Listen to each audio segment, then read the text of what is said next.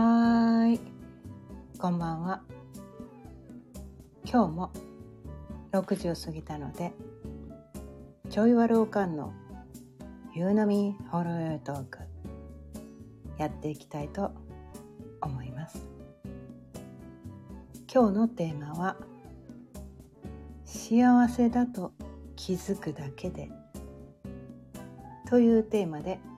お伝えしていきたいと思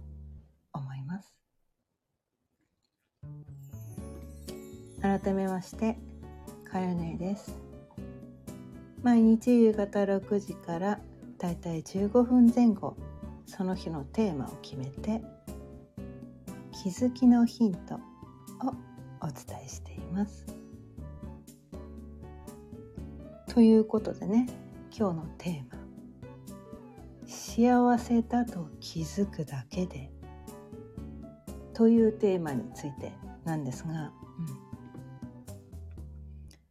まあ、今日はね朝からねまあ久々に本に没頭してました。今日一日かけて本3冊読んだんです私。本3冊読んだ。もともとね本が大好きなんだけど最近あんま本読んでなかったんだよね。うん、でもなんかこの今日読んだ3冊についてはすごくこう今この本をなんか知らんけど なんか知らんけどまあなんかってやつですね。私がこの音声でよく伝えてる。自分のなんかなんかこれが読みたくてたまらんっていうね。その自分の中のなんかっていうところに許可を出してあげて。でその3冊をね、まあ、全部 Kindle でね Kindle で買った本なんだけどちょっとちょっとね内容的にうちに置いておくのが はばかられるようなちょっと気恥ずかしいような内容のね 本だったので ちょっとね息子と一緒に住んでるから、うん、息子に見られるとちょっと悲しあの恥ずかしいかな。まあそういう感じの内容の本ですよ。うん、あねその本をね読む中でこのテーマが私の中に降ってきたわけなんですね。うん、この幸せだと気づくだけでと。まあそれでいいんだと。全ての人がそれをやるだけで幸せになれるんだと。まあまあ前からね似たようなことを発信してたりとかねこの音声でも伝えてたりするんだけどもう、まあ、これそれまではねうんと分かってるつもりになったけどさらにそこが深く自分の中に落とし込めたっていうことでね今日このテーマでお伝えしたいと思ったんだけど今まで私はこう世の中には幸せな人と不幸な人がいるって思ってたんですね。うん、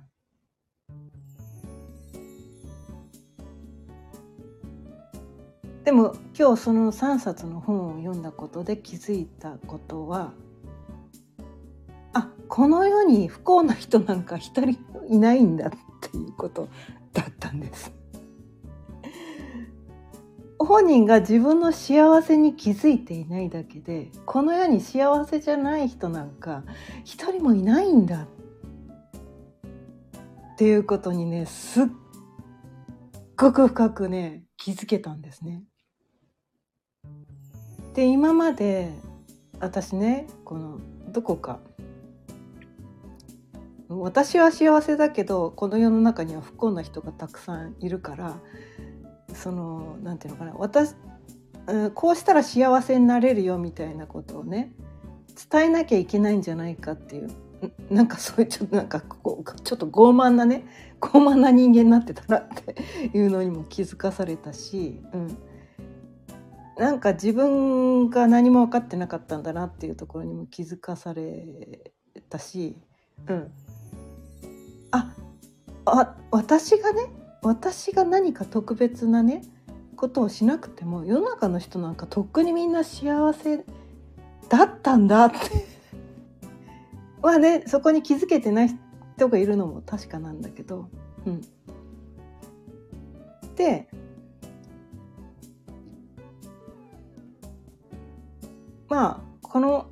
音声でねそれに、まあ、気づいてくれればありがたいけど別に私がそれをやらなければいけないわけではないんだっていうことにね気づいたんです。どっかなんかねこうなんね無駄な使命感みたいな私がねこの世の中のこのじ私は不幸って思ってる人にいやあなた不幸じゃないですよって気づかせてあげなきゃいけないみたいなね、まあ、余計なおせっかいですよね。余計なおせっかいですよね。余計なお世話ってやつですよね。なんかそう。ねついやっちゃうんだよね私ねこれね。ついやっちゃうんだよ。うん、この余計なおせっかいを今までやってたなみたいなとこに気づかされて、うん、ああそうか。みたいなとこにねすごい気づいたんだけど。まあでもね今日似たようなこと伝えてたりするんだけどちょっと今までとそのなんとかな意識がかなり変わったわけなんですね。今まではねこう本当は幸せなのにあなた自分で自分のが幸せだって気づいてないですよねっていうことに対して私が気づかせてあげなければいけないっていうこう余計ななんかこう荷物を背負い込んでたんだけどそこをね手放すことができたな。みんなその時期が来たら？その時期が来たらそこに気づけるし私がね余計なことなんか何も言わなくたって私がねこれを伝えなければとかなんかそういうね無駄な力が入ったね使命感なんか抱かずともね時期が来ればねみんなそこに気づくはずだしもともとみんな幸せなんだし私がみんなを幸せにしてあげなきゃいけないとか全然そんなことする必要なかったやんみたいなね なんかねそこにねすごくね深く気づけたわけなんですよ。うん、でこのね根底にあるものっていうのがそのねこう誰かを幸せにしなくてはいけない。そうじゃないと自分には価値がないみたいなね。そういうふうにして私たち人間は思いがちなんだけどその根底にあるのは自分の親なんですよね。自分の親に対する勘違いなんです。自分の親、まあ、父親母親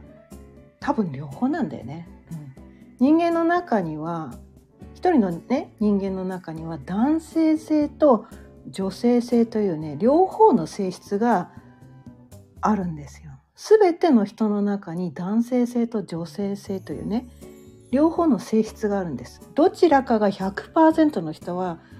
いないんですね。まあ、どちらかがちょっと多めっていうことはあったとしてもね。うん、女性だから女性性の方が多いとかね。男性だから男性性の方が多いっていうことはもちろんあるんだけれども、うん、肉体的にねそういう性質を持ってるからあるんだけど女性性が100%の女性もいないし男性性が100%の男性もいないんです。で自分の中のその女性性と男性性のバランスが取れるっていうことがそのなんていうのかな自分で自分を幸せにしてあげられる？自分の幸せに自分が幸せだったということに気づくことができる？っていうことだっていうのをね。この今朝から読んでた3冊の本で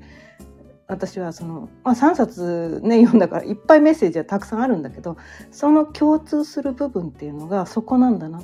ていうふうに私は受け取ったんですね。うん。でそれはやっぱり親なんだと。親ってやっぱりねまあ私は片親しかいませんでしたっていう人もいるかもしれないけど、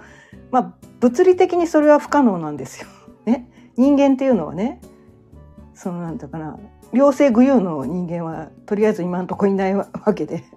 やっぱりこのなんていうかな親を知らないね、片が親を知らないかもしれないけどやっぱりその男性性女性性という性が交わって、えー、私たち人間というものが生まれてきているわけなんですね。でたとえ一度も会ったことがなかったとしても存在をねどんな人なのかっていうのを知らなかったとしてもどうしても私たちはこの男性性女性性という2つのエネルギーが組み合わさって私たちという命が生まれてきている。まあ、命はねもともと全体として一つだから、まあ、この肉体がね生まれてきてるってことなんだけど。で自分の中にねその片親が欠けているとかなんかそういう感覚があったりとか